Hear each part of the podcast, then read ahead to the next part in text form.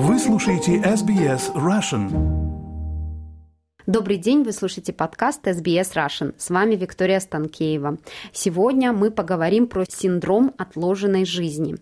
И для этого разговора мы пригласили в студию SBS Russian психотерапевта из Сиднея Юлию Худовец. Юлия, здравствуйте. Здравствуйте, Виктория. Здравствуйте, уважаемые слушатели.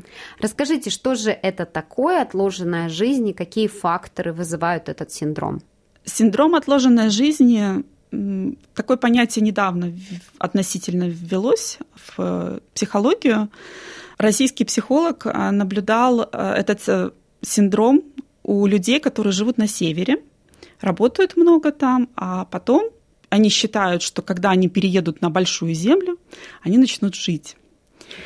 И тогда уже случится вот эта вся жизнь, тогда они начнут радоваться, а сейчас они вот просто там вкалывают, терпят, и ничего хорошего-то, собственно, и не происходит. Поэтому можно сказать, что синдром отложенной жизни – это когда я что-то хочу, могу, но не делаю.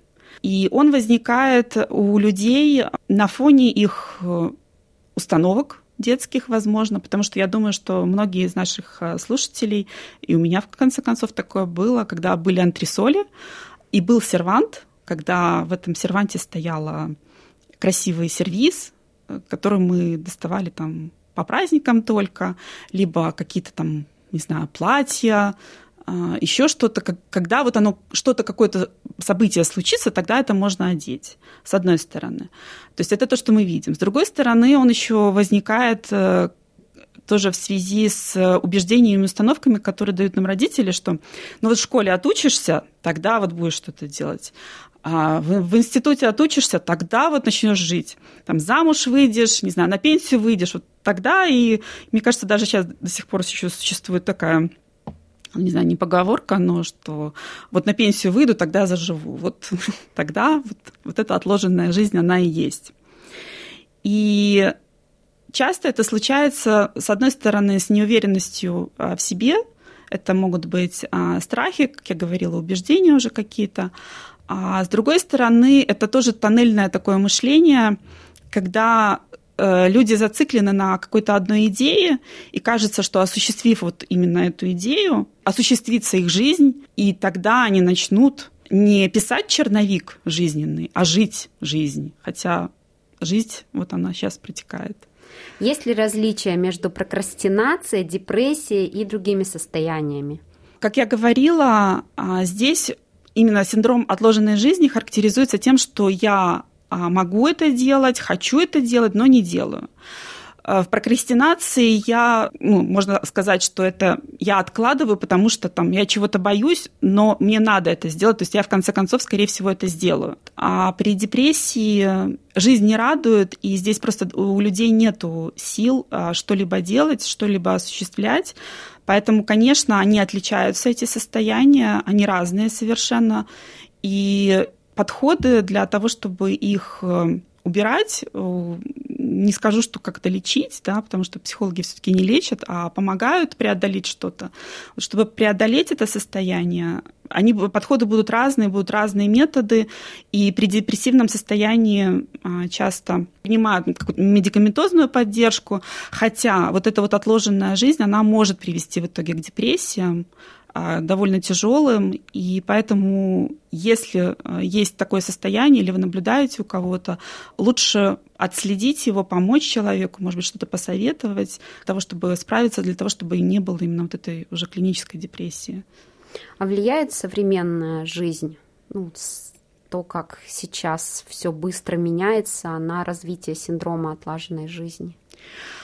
Э, я бы сказала, что нет, потому что по моему какому-то вот я анализировала этот вопрос и подумала, что, в принципе, может быть, даже в какой-то степени религия тоже влияет на то, что у людей появляется у некоторых людей появляется синдром отложенной жизни, потому что здесь я вроде как не живу, а мучаюсь, а когда я вознесусь на небеса, к Богу, вот там начнется настоящая жизнь.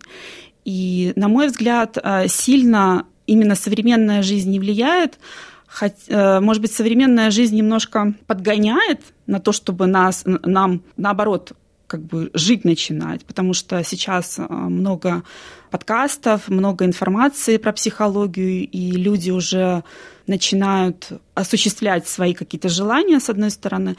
И я еще э, смотрела статистику, что к синдрому отложенной жизни склонны люди от 20 до 45 лет. А когда кажется, что жизнь, вся, вся жизнь еще впереди, что времени еще много-много-много, а когда нету возможного страха смерти, то есть это тоже еще такой вот важный момент. А после 40, когда наступает кризис э, среднего возраста, и уже понимаешь, что время уходит, жизнь проходит, тогда вот ты начинаешь осуществлять э, какие-то свои желания. С одной стороны, главное здесь не начинать себя ругать то, что упущено время. Это тоже опыт, накопленный опыт можно применять для того, чтобы а, начинать осуществлять то, что хотелось раньше. И последний вопрос. Какие стратегии можно применять для преодоления синдрома отложенной жизни? Надо прислушиваться к себе, начинать, надо понимать свои эмоции, что стоит э, за тем, что я откладываю жизнь, какие может быть, страхи, может быть, какие-то другие эмоции и чувства стоят.